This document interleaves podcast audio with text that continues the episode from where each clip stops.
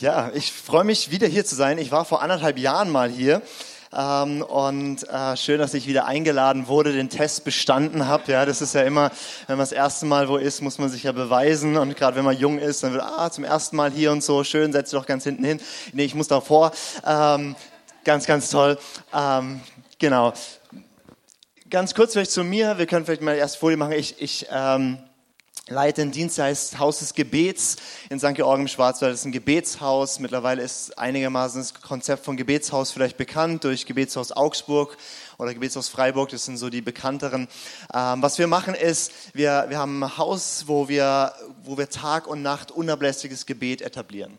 Das heißt, wir haben zwei Gebetsräume dort. Du kannst mal weiterklicken. Das ist unser Hauptgebetsraum, äh, wo gerade Worship ist. Ähm, ist nicht immer so voll, das ist unser, oh, das sieht man etwas schlecht, das ist unser kleiner Gebetsraum im Keller, wo wir 168 Stunden Fürbitte etablieren wollen. Und das ist was ganz Spannendes. Wir haben Mitarbeiter aus, aus 15 verschiedenen Kirchen und Freikirchen und also alle Altersgruppen durch und dort in Einheit als Volk Gottes zusammen zu beten. Das ist so der Grundgedanke, aber es ist ziemlich unmöglich, nur zu beten. Ähm, ich sage das immer meinen Mitarbeitern, also du schaffst es nicht nur zu beten, weil immer wenn du diesem Gott nahst, der seinen Sohn für die Welt gegeben hat, dann entsteht daraus was. Dann entsteht daraus eine Sendung, entsteht daraus ein Ruf, entstehen daraus tausend Projekte und Dinge. Das ist, was ich montags mache und dienstags und mittwochs und donnerstags und freitags und samstags und manchmal auch sonntags. Ähm, und ansonsten äh, bin ich sonntags auch viel so unterwegs, ähm, um in verschiedenen Gemeinden zu predigen. Ich bin auch in der Kirche, ich bin im, im ICF ähm, ist wahrscheinlich auch bekannt. Ähm, genau, und ja, das ist so ein bisschen zu mir. Alles Weitere könnt ihr gerne nachher fragen. Kommen da noch Folien? Ah ja, genau, mein PR-Team hat da immer noch wichtige Infos für euch. Ähm, wunderbar. ja, ich darf heute über ein spannendes Thema sprechen, weil wir alle hier in diesem Raum, wir haben was gemeinsam und zwar, wir alle wollen erfolgreich sein. Das unterstelle ich euch einfach mal. Zumindest habe ich noch nie jemanden getroffen, der gesagt hat, sein Ziel ist, möglichst viel zu scheitern, eine schlechte Ehe zu haben, im Beruf nicht voranzukommen, finanziell schlecht dazustehen und einfach das Leben nicht auf die Kette zu kriegen. Also das Ziel hat niemand, sondern alle haben eigentlich das Ziel, erfolgreich zu sein oder Erfolg zu haben im Leben. Und ich habe eine gute Nachricht heute Morgen. Ähm, Gott möchte, dass wir ein erfolgreiches Leben haben. Und ähm, die Bibel geht aber mit dem Wort Erfolg recht sparsam um. Also wenn du das da mal googelst, wie oft Erfolg in der Bibel vorkommt, je nach Übersetzung ist es nicht so häufig. Aber es gibt ein anderes Wort, was die Bibel gebraucht, was eigentlich all das beinhaltet, was wir erfolgreich jemand als erfolgreich bezeichnen würden, jemanden, der sein Leben auf der Kette hat, wo erfolgreich Beziehungen lebt, erfolgreich ist in seinem Leben. Und das ist das Wort Frucht. Frucht zu bringen. Das ist ein sehr häufiges biblisches Wort und ähm, wird zum Beispiel gebraucht, wenn es darum geht, dass wir uns als Persönlichkeiten entwickeln, zu reifen, mündigen Persönlichkeiten, die, die mehr so sind wie Jesus. Ähm, und das ist ein Ziel im Leben. Ähm, und wenn es dein Ziel nicht ist, glaub mir, es ist das Ziel deines Nachbars, dass es dein Ziel wird, ja, dass du Jesus ähnlicher wirst, dass du geduldiger, liebevoller, sanftmütiger, freundlicher wirst. Da würden sich alle um dich herum total freuen. Ähm, das nennt die Bibel Frucht, erfolgreich sich weiterzuentwickeln. Ähm, aber nicht nur so dieses Innerliche, sondern auch die Bibel spricht von Frucht, wenn es darum geht, ähm, was aus unserem Leben raus entsteht. Also Jesus sagt zum Beispiel, ähm, dass ein guter Baum, der bringt gute Früchte und ein schlechter Baum bringt schlechte Früchte. Und Früchte bedeutet einfach so, das, was sichtbar aus unserem Leben heraus in meinem Umfeld entsteht. Und wenn unser Herz stimmt, wenn unser Inneres stimmt, dann sagt Jesus, entsteht daraus ganz viel Gutes. Und wenn es eben nicht so ist, entsteht nicht so viel Gutes. Und Jesus glaubt, dass oder, oder Jesus lehrt, dass wir nicht nur dafür gesetzt sind, dass wir ein nettes Leben haben, sondern dass unser Leben Auswirkungen hat. Das muss ich in Dr. Deo vielleicht nicht betonen, ähm, aber wir sind als, als, als Christen auch nicht nur gerufen, netten Kuschelclub zu sein, sondern sind gerufen, unsere Welt zu gestalten, dass etwas von uns ausgeht. Und ähm, Jesus gebraucht auch hier das Bild von Frucht und sagt, dass, dass wenn wir etwas von ihm empfangen, dann soll sich das multiplizieren, 30, 60, 100-fach Frucht tragen. Also Gott möchte, dass dein Leben erfolgreich ist, dass es Frucht trägt, dass du dich als Persönlichkeit entwickelst, dass sich dein Umfeld positiv verändert und dass aus deinem Leben was entsteht, was bleibt. Und ich spreche heute über das Thema der Erfolgsfaktor äh, mit einem bestimmten Artikel, also der, ich glaube, es gibt einen ganz bestimmten Erfolgsfaktor, was wir brauchen, damit wir unser Leben erfolgreich führen oder damit wir in unserem Leben Frucht bringen. Ähm, und ich werde euch jetzt einen Text vorlesen, der wahrscheinlich einigermaßen bekannt ist. Das ist im Johannesevangelium Kapitel 15. Genau, das erschlägt jetzt ein bisschen, aber ihr könnt auch gerne zuhören. Jesus sagte, ich bin der wahre Weinstock und mein Vater ist der Weinbauer. Jede Rebe an mir, die nicht Frucht trägt, schneidet er ab. Eine Rebe aber, die Frucht trägt, schneidet er zurück. So reinigt er sie, damit sie noch mehr Frucht hervorbringt. Ihr seid schon rein. Ihr seid es aufgrund des Wortes, das ich euch verkündet habe. Bleibt in mir und ich werde in euch bleiben. Eine Rebe kann nicht aus sich selbst heraus Frucht hervorbringen. Sie muss am Weinstock bleiben. Genauso wenig könnt ihr Frucht hervorbringen, wenn ihr nicht in mir bleibt. Ich bin der Weinstock und ihr seid die Reben. Wenn jemand in mir bleibt und ich in ihm bleibe, trägt er reiche Frucht. Ohne mich könnt ihr nichts tun. Wenn jemand nicht in mir bleibt, geht es ihm wie der unfruchtbaren Rebe. Er wird weggeworfen und verdorrt. Die verdorrten Reben werden zusammengelesen und ins Feuer geworfen, wo sie verbrennen. Wenn ihr in mir bleibt und meine Worte in euch bleiben, könnt ihr bitten, um was ihr wollt. Eure Bitte wird erfüllt werden. Dadurch, dass ihr reiche Frucht tragt und euch als meine Jünger erweist, wird die Herrlichkeit meines Vaters offenbart. Also Jesus gebraucht hier ähm, ein Bild, um, um, um was deutlich zu machen, nämlich das Ziel unserer Beziehung zu Gott ist, dass wir Frucht tragen, die bleibt und Gott verherrlicht. Und Jesus gebraucht ja ganz oft so Alltagsmetaphern und in dem Fall ist er halt einfach mit seinen Jüngern so durch die Weinreben gelaufen und dann ist er kurz stehen geblieben und hat gesagt, übrigens, ich bin der wahre Weinstock und, und guck mal hier, guckt euch das mal an, wie das ist mit den Reben und dem Weinstock und so weiter. Und da hinten rennt der Weingärtner rum und der schneidet da gerade zurück. Und so ist es auch in eurem Leben. Und das Gute ist, heute Morgen, du musst kein Experte im Weinbau sein, um zu verstehen, was Jesus gesagt hat. Ja? Also ich bin, ich wohne im Schwarzwald, wir, wir kennen nur das Endprodukt. Ja. Ähm, das, aber, aber die Jünger auch nicht, das waren Fischer, ja, die hatten auch keine Ahnung vom Weinbau. Also du verstehst heute Morgen, was Jesus sagen will, auch wenn du nicht in der Materie drin bist. Ähm, und was Jesus hier sagt ist, Gott möchte, dass dein Leben Frucht bringt. Gott möchte, dass dein Leben, dass du dich entwickelst, dass was aus deinem Leben raus entsteht, was bleibt, was ein bleibendes Erbe ist, was Ewigkeitswert hat. Und damit es geschieht, müssen drei Leute ihren Job machen. Und ich spreche heute über drei Jobbeschreibungen, nämlich erstens, der Vater muss seinen Job machen, zweitens, Jesus muss seinen Job machen und drittens, du und ich, wir müssen unseren Job machen. Und ich schaue uns ein bisschen an, was hat so jeder zu tun, damit aus deinem Leben das Maximale rauskommt. Der erste Job ist der Vater als Weinbauer, das ist der erste Job, oder als Weingärtner. Jesus sagt ja, ich bin der wahre Weinstock, mein Vater ist der Weinbauer, jede Rebe an mir, die nicht Frucht trägt, schneidet er ab. Eine Rebe aber, die Frucht trägt, schneidet er zurück so reinigt er sie, dass sie noch mehr Frucht hervorbringt. Ich weiß nicht, wie es dir geht, aber das klingt erstmal nicht so toll. Weil wir wissen, wir sind diese Reben, ja. Und dann heißt es, Gott ist der Vater und er schnippelt da dran rum und entweder macht er sie weg oder schneidet es einfach ein bisschen zurück. Das ist jetzt nicht so unser Lieblingsbild von Gott. Deswegen, ich glaube, es ist wichtig hier zu sehen, Jesus sagt, ist der Vater, der der Weinbauer ist, von dem wir gerade eben gesungen haben, the good, good Father, der, der gute Vater, der uns liebt, der alles aus Liebe tut, in Liebe tut, für Liebe tut und er tut das mit dem Ziel, dass aus deinem Leben was Gutes raus entsteht. Und ein, ein, guter Weinbauer, der schneidet sogar mehrfach im Jahr da, da gibt es so verschiedene Rebschnitte und so weiter, aber ich habe euch mal ein Bild mitgebracht, wie das so aussehen kann, wenn der Weinbauer sein Werk getan hat. Wenn ich das mir so anschaue als Laie, denke ich so, wow, da ist irgendwie so eine Rowdy-Bande durchgerannt, ja, irgendwie so eine Jugendbande total besoffen mit der Axt und hat alles platt gemacht, oder? Und ich weiß nicht, vielleicht kennst du es, dass sich dein Leben gefühlt so anfühlt, oh, alles ist zurückgeschnitten. Aber so macht das ein guter Weinbauer. Nur ein schlechter Weinbauer würde einfach mal alles wachsen lassen. Aber der Vater, der genau weiß, wie du bist, der genau dich kennt, der genau weiß, was für Umstände, was für, ähm, was für ein Umfeld, was, was, was, was du brauchst, damit du optimal blühen kannst, optimal Frucht bringst, der tut ganz individuell bei dir beschneiden und es tut auch manchmal ein bisschen weh.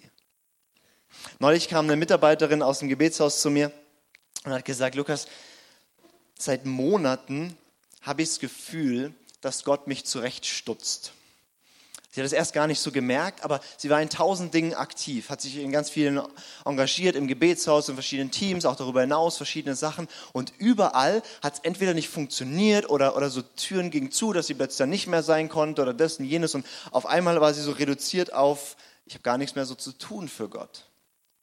Und, und sie hat es sie, am Anfang so denkt man immer, oh nein, da muss man jetzt beten und machen und tun, dass es weggeht, ja. Und, und irgendwann war sie im Gebetsraum und, und, und, und hat gebetet und gesagt, Gott, was ist los? Irgendwie in meinem Leben gerade läuft in keinem Bereich, wo ich dir diene, läuft irgendwas. Was, was ist denn los, ja? Und plötzlich spricht der Heilige Geist ganz deutlich in ihr Herz und sagt, genüge ich dir nicht?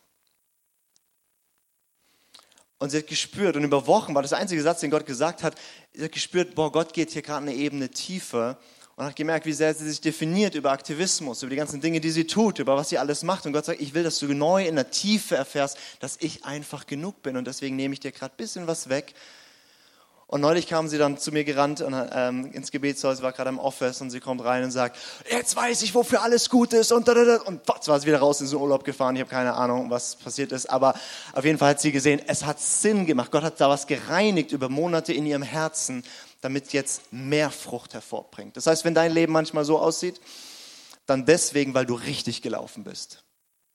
Die, die Frucht bringen, die reinigt er. Wenn du gut läufst, dann sagt er, okay, jetzt können wir in die nächste Ebene gehen. Und das sind dann Wachstumsschmerzen, die manchmal erstmal ein bisschen wehtun. Und was auch so ein bisschen traurige Wahrheit ist, da sind wir nie fertig. Also ich habe euch mal ein Bild mitgebracht von einem tollen Grabstein. Ruth Bell Graham, also die Frau von Billy Graham. Ich weiß nicht, ob man es lesen kann, da unten steht, End of construction, thank you for your patience. Also so viel wie Ende der Baustelle, vielen Dank für Ihre Geduld. Und ich finde es einen sehr, sehr ehrlichen Ausspruch zu wissen, Danke, dass ihr es ertragen habt. Mein Leben ist ewig eine Baustelle, an der Gott arbeitet und bis zum Ende wird Gott immer wieder mich weiterbringen. Aber weil ich Frucht bringe.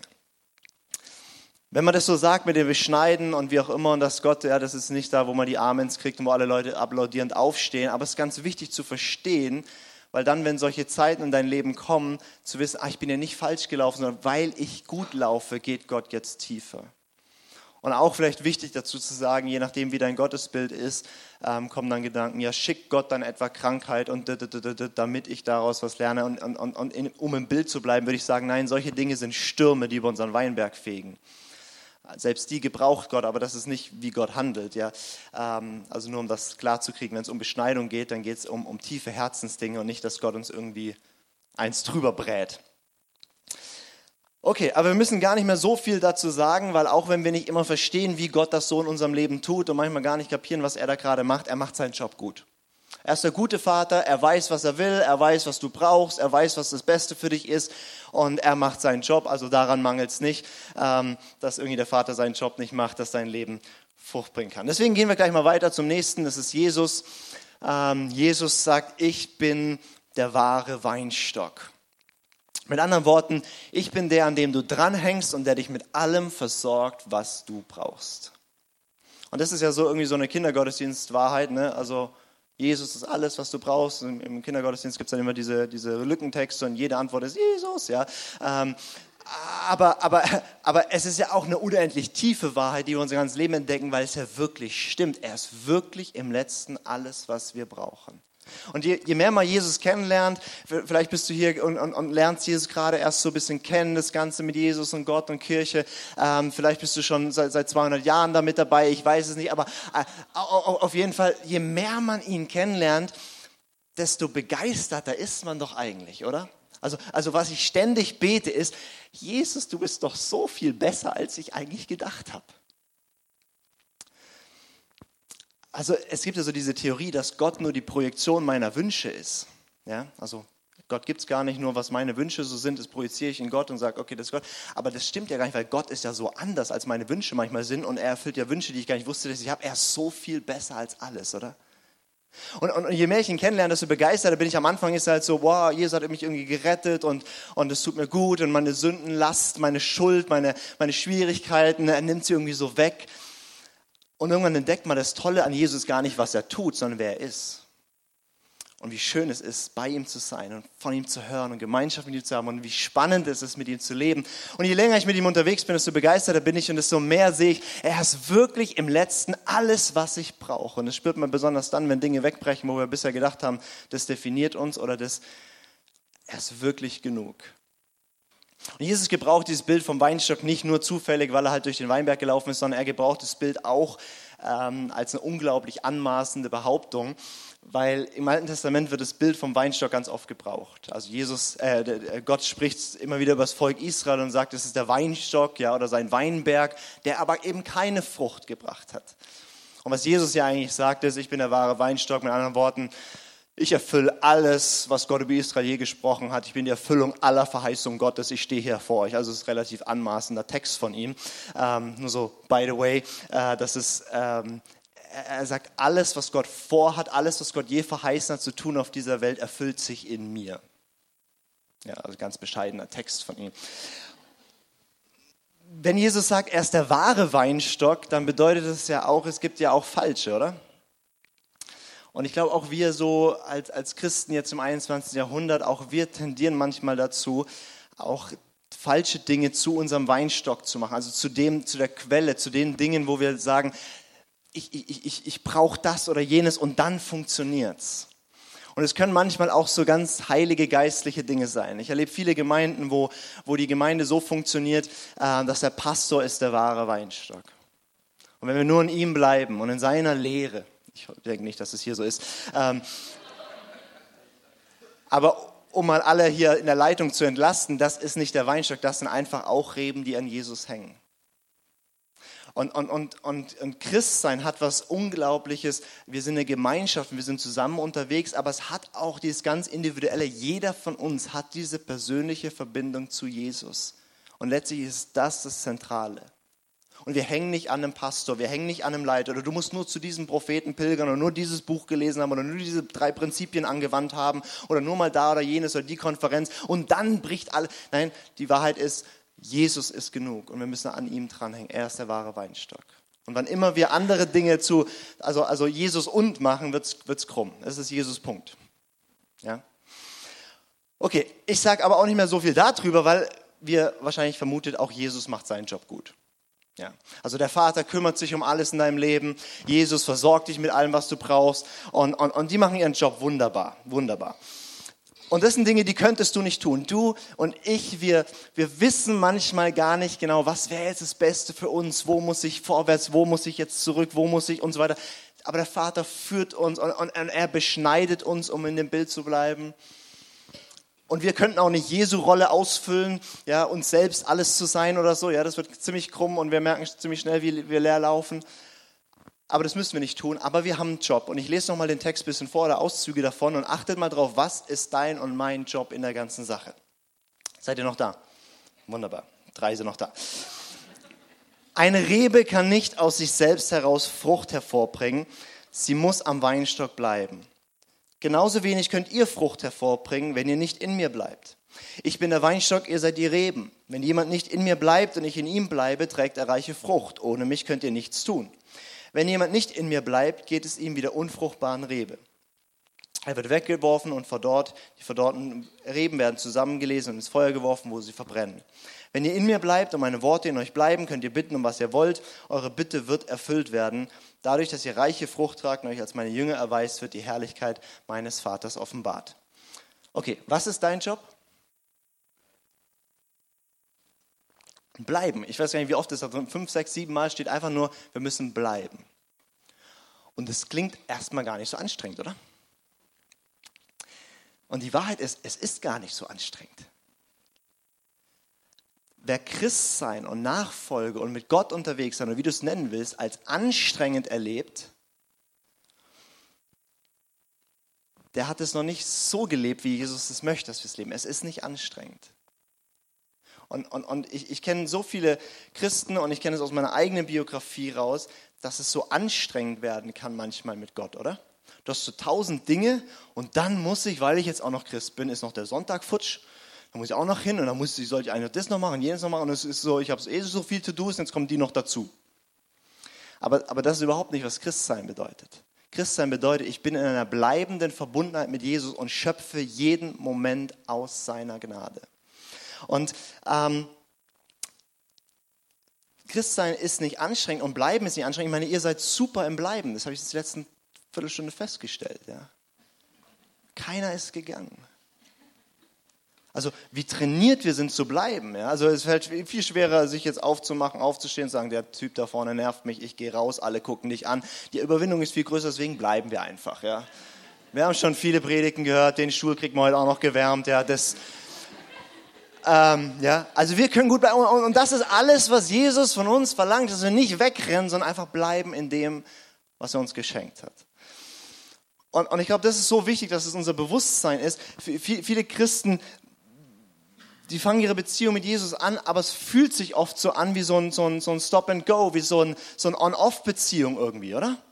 Man ist so voll mit Jesus unterwegs und dann ist es irgendwie ein bisschen schwieriger. Oder auch manchmal, wenn wir nur zur Woche anschauen, so sonntags immer wieder gepusht, gehen so die Woche und, und, und dann, dann rettet uns so irgendeine andere Christi-Veranstaltung mal zwischendurch. Ich weiß nicht, habt ihr so Hauskreise oder so Sachen? Ja, also die, die einen so retten über die Woche, ja, so, genau. Und, und, und, und dann kommt man wieder an. Aber, aber gefühlt leben wir so einen praktischen Atheismus, oder? So, oder wir haben morgens noch so eine Gebetszeit, dann gehen wir in den Alltag und irgendwie nach acht Stunden merkt man, oh, stimmt, es gibt den Herrn. Ja, so. Ich kenne so viele, wo, wo, wo sich das so anfühlt. Und was dann ganz, ganz oft passiert ist, wir haben das Gefühl, wir müssen uns jetzt wieder aufmachen und ihm jetzt wieder uns nähern, ja. Und das ist immer so anstrengend, oder? Also wenn du, wenn du so voll mit Jesus unterwegs bist, alles ist super, aber dann hast du irgendwie so eine Crash-Woche und alles ist irgendwie komisch und, und dann so, oh, jetzt muss ich wieder hin. Aber Frage, wann ist die Rebe am Weinstock? Immer, nicht nur sonntags, ja? Stell dir vor, die Rebe liegt immer da und sonntags, ja? Die ist immer dran und die muss gar nichts dafür tun. Und wenn du zu Jesus gehört, dann sagt die Bibel, dann bist du in einem Bund mit diesem Jesus. Also ich bin jetzt im, im Bund mit meiner Frau hier, ja. Und obwohl sie jetzt gerade nicht hier ist und ich nicht mit ihr spreche, bin ich in diesem Bund. Ich muss nichts dafür tun. Ich bin verbunden, das ist so. Und ich muss mich nicht anstrengen, wenn ich heute nach Hause komme, muss ich nicht mich hocharbeiten, wieder zum Ehemann zu werden, sondern nein, ich, ich gehe in, das, in die Wohnung rein und, und, und ich Versteht ihr? Und, und das ist die Gottesbeziehung. Die Bibel sagt, nichts kann dich trennen von der Liebe Gottes. Du bist unzertrennlich mit Jesus verbunden. Da passt kein Blatt zwischen dich. Du brauchst keine so eine Startphase, Anlaufphase und irgendwie nach drei Tagen irgendwie viel Mühe kommst du dann wieder, ah, ich kann jetzt wieder bei Gott sein. Nein, wenn dem Moment, wo du merkst, ah, stimmt, Gott, ja, bist du drin, bist du dran, kannst du sofort von 0 auf 100 in seine Gegenwart reinkommen. Und das macht es dann schön. Und das macht es dann einfach. Wenn man jetzt so einen Text nimmt, ja, ähm, dann klingt es natürlich total geistlich und biblisch und toll, ja, so wir bleiben in Jesus und wir sind als Christen oft brutal gut mit so christlichen Vokabeln, oder? So, zum Beispiel so, so wir sind in Christus, ja. Und alle sind begeistert, dass wir in Christus sind. Und dann fragt mal jemand, der noch nicht so lange in dem Club hier dabei ist, was heißt denn das in Christus? Naja, es ist so, wenn du so in Christus bist. Ist aber ganz toll, wenn man so Worte definiert. Was heißt denn bleiben in Jesus? Wie macht man das? Ja, es ist so, wenn du in ihm bleibst. Ja. Äh, das ist immer so ganz schön, wenn man, wenn man Vokabeln mit den eigenen Vokabeln definiert. Ähm, deswegen, ich will heute wirklich praktisch werden. Also der Vater macht seinen Job, wir müssen uns nicht groß kümmern, wir dürfen dankbar sein. Jesus macht seinen Job, wir müssen uns nicht groß kümmern, wir können dankbar sein. Aber wie bleiben wir jetzt wirklich in Jesus? Also wie erleben wir das, dass du nicht nur sonntags ab und zu in der Woche mal irgendwie, ah ja Gott, sondern dass du in jedem Moment, 24 Stunden, sieben Tage die Woche, zugreifen kannst auf diese Gegenwart, auf diese Kraft, auf diesen Frieden. Im Gebetshaus nennen wir das Vollzeitchristsein.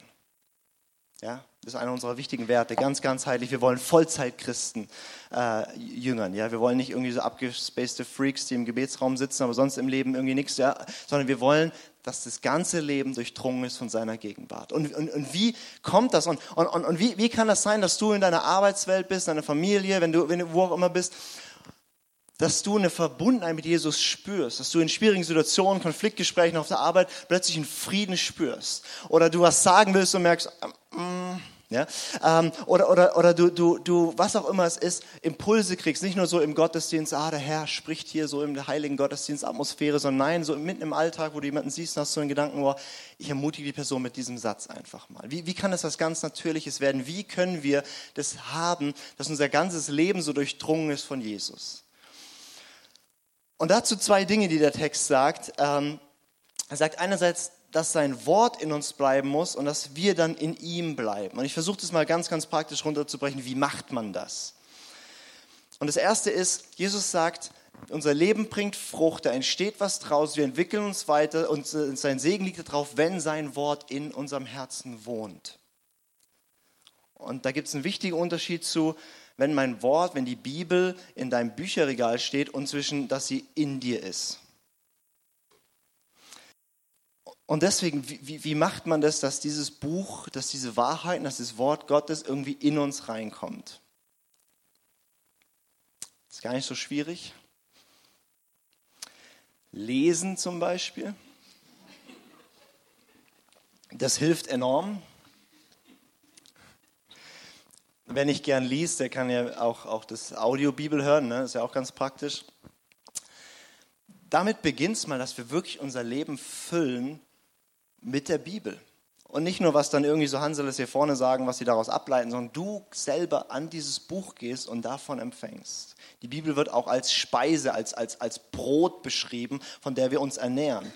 Und auch hier äh, ist es ein Bild, was wir aus dem Alltag kennen. Und wir essen nicht nur einmal die Woche. Und auch nicht nur vorgekautes, kleingehackten Brei, den ich euch hier gerade gebe, sondern wenn wir, wenn wir, wenn wir wachsen, wenn wir, wenn, wir, wenn wir mündig werden, wenn wir erwachsen werden, dann essen wir selber und wir können uns auch unser Essen selber kümmern. Also von einem Zweijährigen erwartet keiner, dass er jetzt ein Fünf-Gänge-Menü kocht. Ja. Aber wenn du, wenn du 27 bist und nicht zur Nahrung kommst, dann ist was krumm. Ja. Das heißt, auch in diesem Bild, wenn wir mit diesem Jesus unterwegs sind, dürfen und müssen wir lernen, ganz persönlich von ihm zu empfangen. Und deswegen ganz, ganz einfach, lies in der Bibel und am besten liest jeden Tag da drin. Und dann ist das Geheimnis, ich, das, ich, bin, ich bin so hyperfromm aufgewachsen, ja, so, ähm, also nicht nur fromm, sondern sehr fromm. Das heißt, von klein auf wurde man quasi mit der Bibel, ja, das war, ich hatte die Bibel schon einmal durchgelesen, bevor ich überhaupt Jesus kennengelernt habe, ja, also so bin ich aufgewachsen. Ähm, das heißt, ihr habt das schon immer gemacht, aber das hat gar nichts oder wenig mit mir gemacht. Ja? Und das Geheimnis habe ich irgendwann entdeckt, dass wenn wir dieses Buch nicht nur lesen, sondern wenn wir das, was wir dort lesen, ins Gespräch nehmen mit Jesus. Also wir, wir glauben ja, dass Gott durch sein Wort zu uns spricht und dann sollten wir antworten. Also mit anderen Worten, nimm einen Psalm, nimm die Evangelien, lies einen Abschnitt und dann sprich mit ihm drüber. Und da geht es nicht darum, dass du, dass du unbedingt die neuesten Supererkenntnisse hast und daraus eine Predigt machen kannst, sondern geht es einfach nur darum, dass du diese Sache nicht nur liest, sondern erfährst. Also zum Beispiel, ich denke, die meisten hier wissen, ja, wie, wie, wie Gott sagt, er ist, ein, er, ist ein, er, ist ein, er Vater, der uns liebt und so weiter, ja. Und, und wir können so Verse lesen, ja, so, so wie der Vater Jesus liebt, liebt er dich. Das ist ein unglaublicher Vers, oder? Also Johannes 17, 23, so wie der Vater Jesus liebt, liebt er dich. Du bist genauso geliebt wie Jesus. Und das haben wir relativ schnell verstanden, so rein kognitiv, ah ja, ich bin geliebt. Aber die Kraft ist ja, es zu erfahren, oder? Es zu erleben, es zu spüren, dass es mein Denken verändert, dass es meinen emotionalen Haushalt, mein Selbstbild, mein, wie ich plötzlich auch andere sehe, verändert, dann haben wir was erfahren und geschmeckt. Und das passiert, wenn wir dieses dicke Buch nehmen und wenn wir einzelne Passagen nehmen und einfach lesen und dann mit ihm drüber sprechen, sagen, du liebst mich so, wie du Jesus liebst. Und dann danke ich dafür und dann empfange ich das. Und manchmal stehen da nicht nur nette Sachen so im Sinne von, das so sehr liebe ich dich, sondern da steht, ihr sollt so und so leben oder so und so tun. Und dann reagiere ich auch darauf und sage, Gott, ich stimme damit überein und ich brauche aber hier Hilfe, dass ich es wirklich hinkriege. Und ich nehme es und dann wird es plötzlich ein Dialog und plötzlich fängt das Wort Gottes an, dass es in dir wirklich ist und in dir dich prägt und dein Handeln und Leben prägt. Und das ist relativ einfach. Jeder von uns kann das tun. Es ist nicht, die, die, die Supermenschen können das machen, sondern nein, du kannst dieses Buch nehmen, du kannst es lesen und du kannst mit Gott darüber sprechen. In Psalm 1 heißt es, da, da geht es auch darum, was Erfolg ist, und da heißt es, dass, dass es gibt Menschen, denen gelingt alles. meine, was für ein toller Vers. Ja? Wer, wer will, dass einem alles gelingt? Ja? Okay, ihr drei, vier, fünf und der Rest. Es gibt ein ganz wichtiges biblisches Gebot, das heißt, du sollst nicht lügen. Nee, ich habe lieber, dass mir so auch einiges misslingt. Vier Kinder, drei sollten klappen, eins. Mm. Nee, wir wollen, dass unsere Erziehung bei allen vier gelingt, oder wenn wir ehrlich sind. Also wir wollen, dass unser Leben gelingt. Im Psalm 1 heißt es, es du, du kannst sein wie ein Mensch, der gepflanzt ist an Wasserbächen, der seine Frucht bringt zu aller Zeit. Alles, was dieser Mensch tut, gelingt ihm. Was sind das für Menschen? Da heißt es, das sind die Menschen, die nachsinnen über das Wort Gottes Tag und Nacht, die sich füllen mit diesem Wort.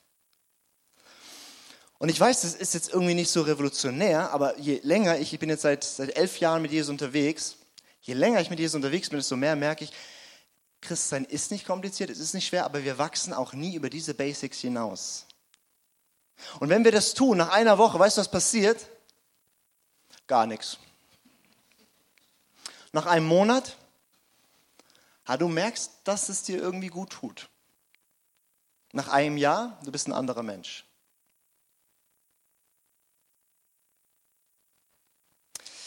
Deswegen mein großer Appell Nummer eins, nimm dir Zeit, lies dieses Buch, sprich zurück zu ihnen. Und wenn du sagst, boah, ich, ich, mir fällt es so schwer mit der Bibel, ich komme da nicht gut klar, ich kriege das nicht hin, ich bin vielleicht schon lange unterwegs oder auch ganz kurz mit Jesus unterwegs, dann sind hier Menschen, die können dir das beibringen, wie man die Bibel liest, wie man sie studiert, wie man damit umgeht.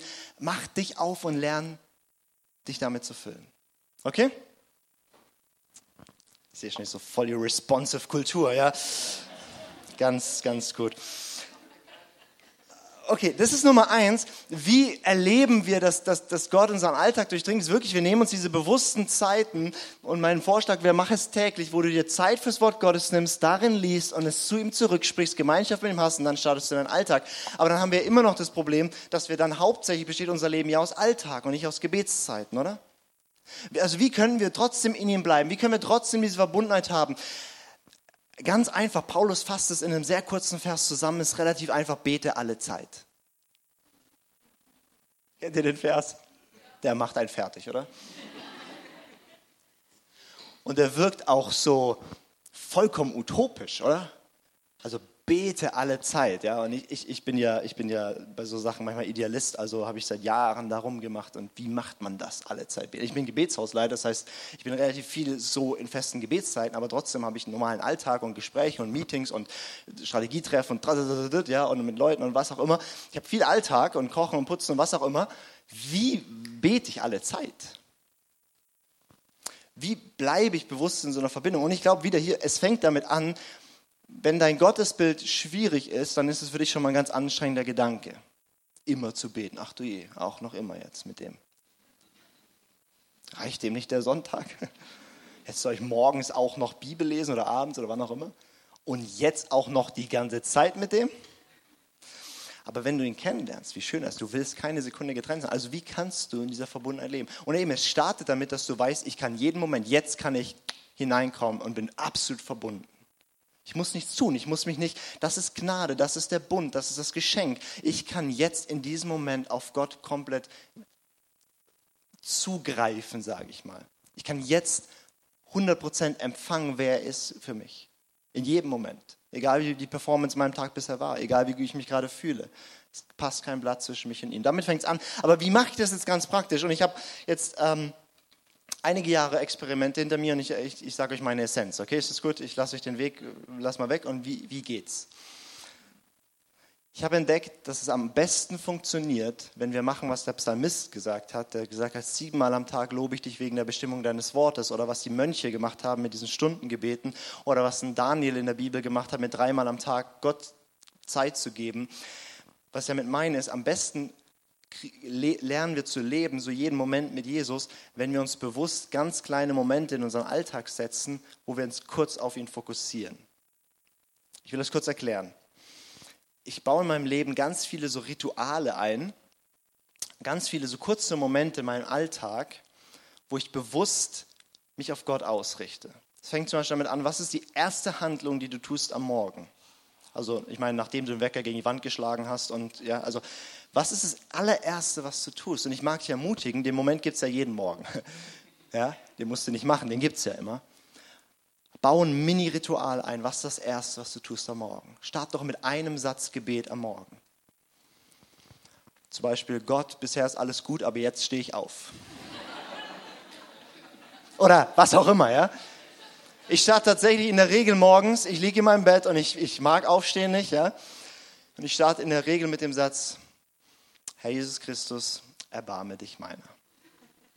Ja, das ist eine, eines der wichtigsten Gebete in meinem Leben. Und damit stehe ich dann auf. Das ist ein ganz kleiner Moment, aber was macht das? Ich beginne meinen Tag ganz bewusst mit einem Gebet mit diesem Jesus. Dasselbe kannst du beim Einschlafen machen. Machst du auch jeden Tag in der Regel. Und, und, und ich bin ganz schlecht am Abend dann noch irgendwie so super geistliche Übungen zu machen und 40 Seiten Tagebuch zu schreiben oder was da andere hinkriegen. Das, da, da bin ich ganz schlecht, ja.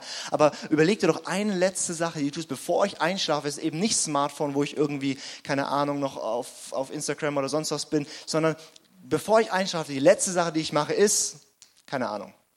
Ich habe eine Zeit lang einen Bibelvers auswendig gelernt oder ein Kapitel Bibel gelesen oder, oder einfach noch ganz kurz Danke gesagt. Ich habe hab, die ganze Zeit habe ich einen Satz aufgeschrieben, für was ich heute dankbar bin. Was ganz Kleines. Und was macht das? Ich schlafe bewusst ein mit ihm. Und das Letzte am Tag ist Jesus. Das Erste am Tag ist Jesus. Und dann habe ich, habe ich ja ganz viele Momente im Alltag, wo, wo ich wunderbar so ganz kleine Momente einbauen kann.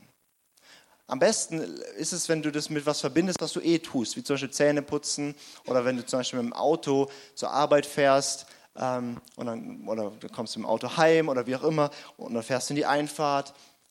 Den Moment hast du dann jeden Tag, oder? Zumindest Montag bis Freitag.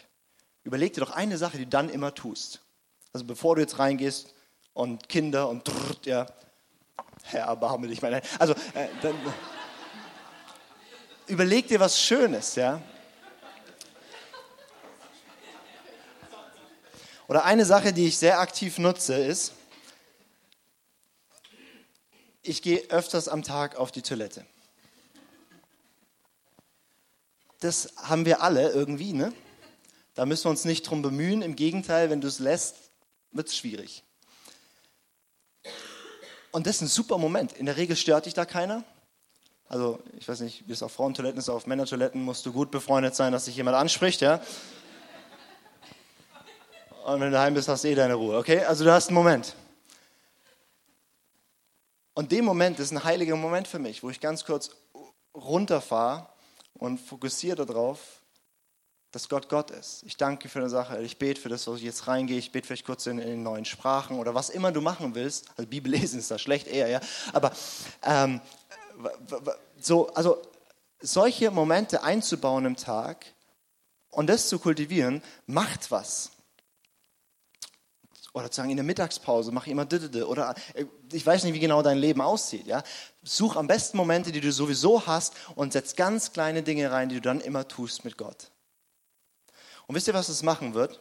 Wenn du da so, am Anfang hast du zwei, drei so Sachen, dann wird, hast du vier, fünf so Rituale und plötzlich werden die Zeiten zwischen den Ritualen viel natürlicher, dass du auf Gott hören kannst. Viel normaler, dass du in, in Meetings drin sitzt und du betest innerlich kurz. Viel normaler, dass du, dass du dass du nicht irgendwie ausflippst im Moment, wo du normal ausflippst, sondern plötzlich füllt dich Friede. Viel normaler, dass du, und, und das ist der effektivste Weg, wie wir unser ganzes Leben durchdrungen von Christus kriegen, ist, indem wir ganz kleine, einfache Dinge setzen. Und es vermehrt sich von allein, weil du merkst, wie gigantisch es ist, so mit Jesus unterwegs zu sein. Und dann auch ein bisschen vielleicht kreativ zu sein. Je nachdem, wenn ich jetzt sage, nimm dir so einen Moment mit Jesus oder bete oder so, ich weiß nicht, was dein Bild davon ist. Ähm, wir Freikirchler sind ja relativ arm in unserer Spiritualität. So, ne? Also ich weiß nicht, ob euch das schon mal aufgefallen ist. Wir Freikirchler, wir haben damals gesagt, wir wollen mit allen nichts mehr zu tun haben und haben uns abgeschnitten von allen guten Dingen und allen Dingen, die wir nicht toll fanden und haben dann gestartet. Und was wir jetzt so haben, ist, wir haben Bibel lesen, wir haben, ich bete, was mir auf dem Herzen liegt und, so sagen die Schwaben oder so ähnlich, oder? Bät um eine Säge. Ähm, und dann haben wir noch irgendwie so Lobpreismusik wenn wir charismatisch sind, tun wir noch in Sprachen beten und proklamieren. Wenn wir nicht so charismatisch sind, dann sagen wir Bekenntnisse, das ist genau das Gleiche. Und das war's. Aber da gibt es viel, viel, viel, viel, viel mehr, wie wir Gott erleben können. Zum Beispiel, ich entdecke gerade unglaublich Stille. Ich fand Stille immer schrecklich, weil ich, ich rede gern, wie ihr merkt. Ähm, ich bin gerne aktiv, ich mache gerne was in Stille, war für mich Folter, ja. Aber Stille ist nur so lange still, wenn du still bist, um still zu sein, oder wenn du still bist, weil du nichts zu sagen hast. Aber Stille, weil du so viel zu sagen hast und weil er da ist und weil es schön ist, einfach seine Gegenwart zu genießen, das ist das Schönste, was es gibt, da zu sein und er ist da, so einen Moment zu nehmen.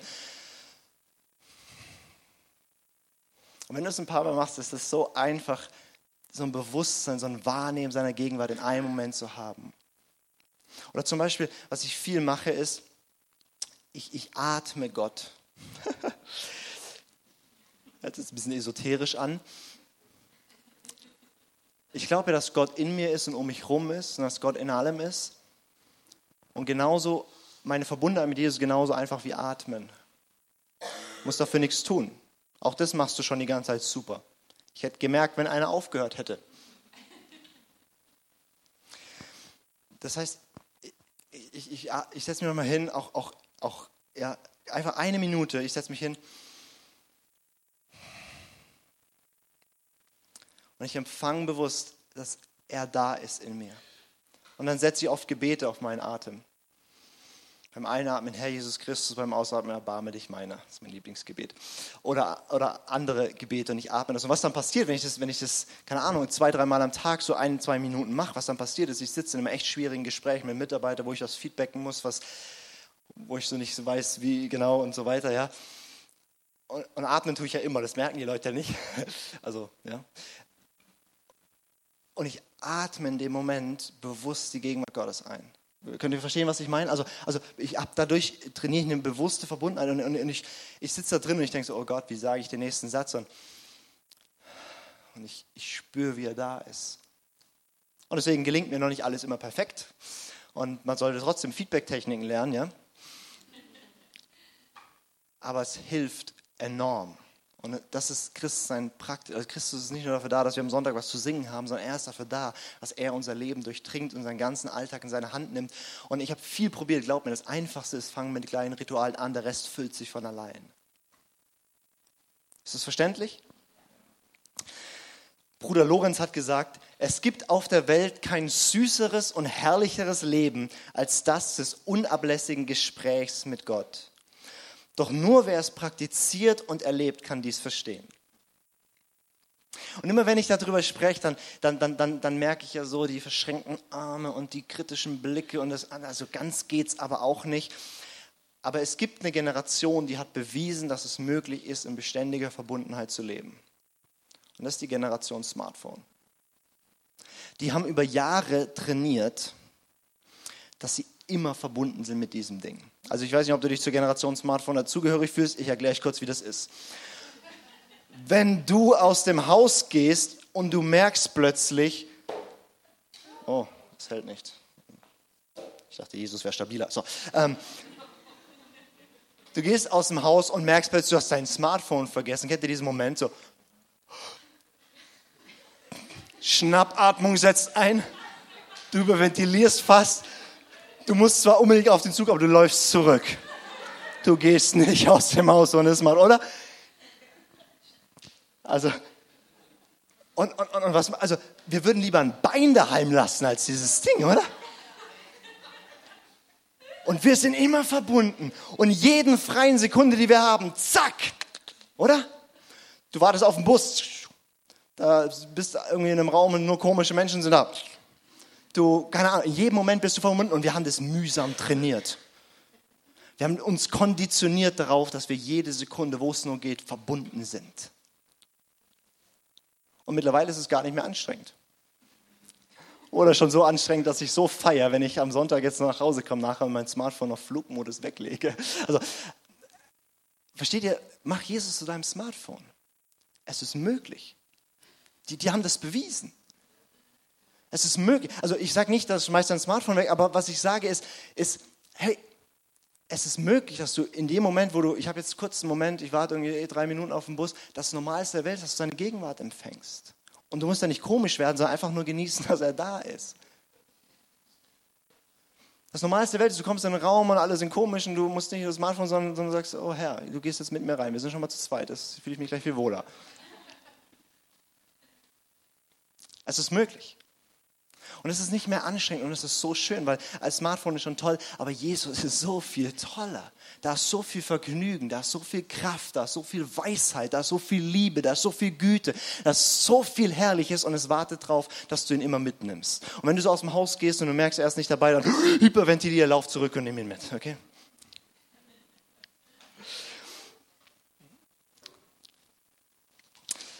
Okay, ich habe jetzt zum Schluss noch eine ganz einfache Gleichung aufgestellt, die letzte Folie hier.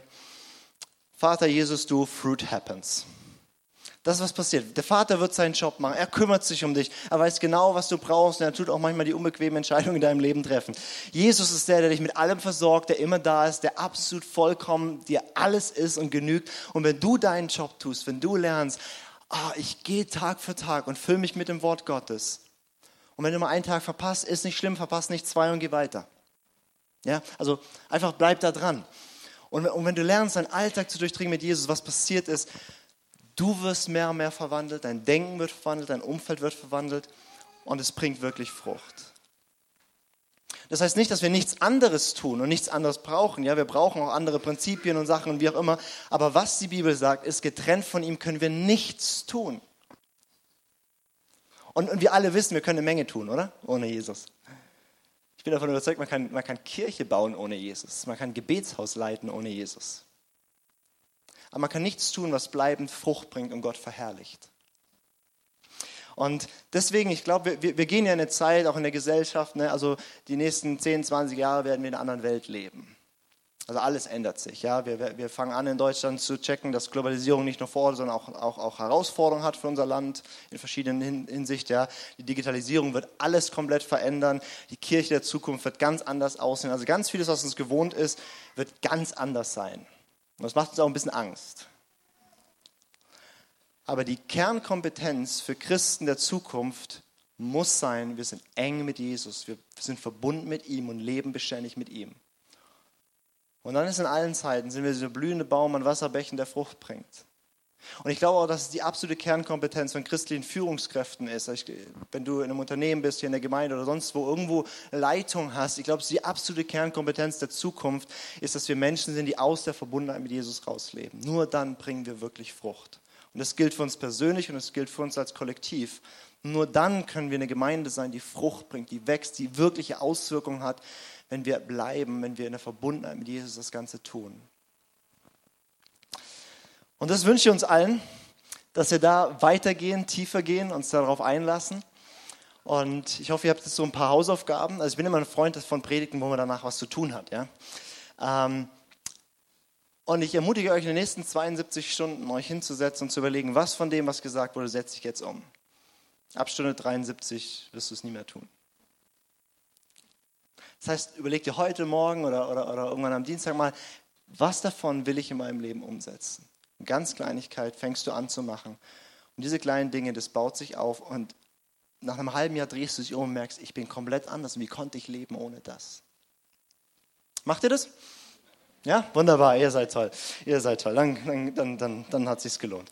Jesus, wir danken dir, dass du unfassbar gut und schön und kraftvoll bist. Wir danken dir, dass du nicht weit weg bist, sondern dass wir an dir dran sind, dass du in uns wohnst, wir in dir sind, dass wir diese innige Verbundenheit haben, dass wir in einem Bund mit dir leben. Und, und Herr, wir möchten das lernen, auch zu erleben, auch auszuleben und zu empfangen. Und ich bete es für jeden von uns und für, für die Dr. Deo als, als, als Kirche zusammen Herr, dass, dass, dass wir das noch tiefer leben aus deiner Gegenwart, aus dieser Nähe zu dir heraus.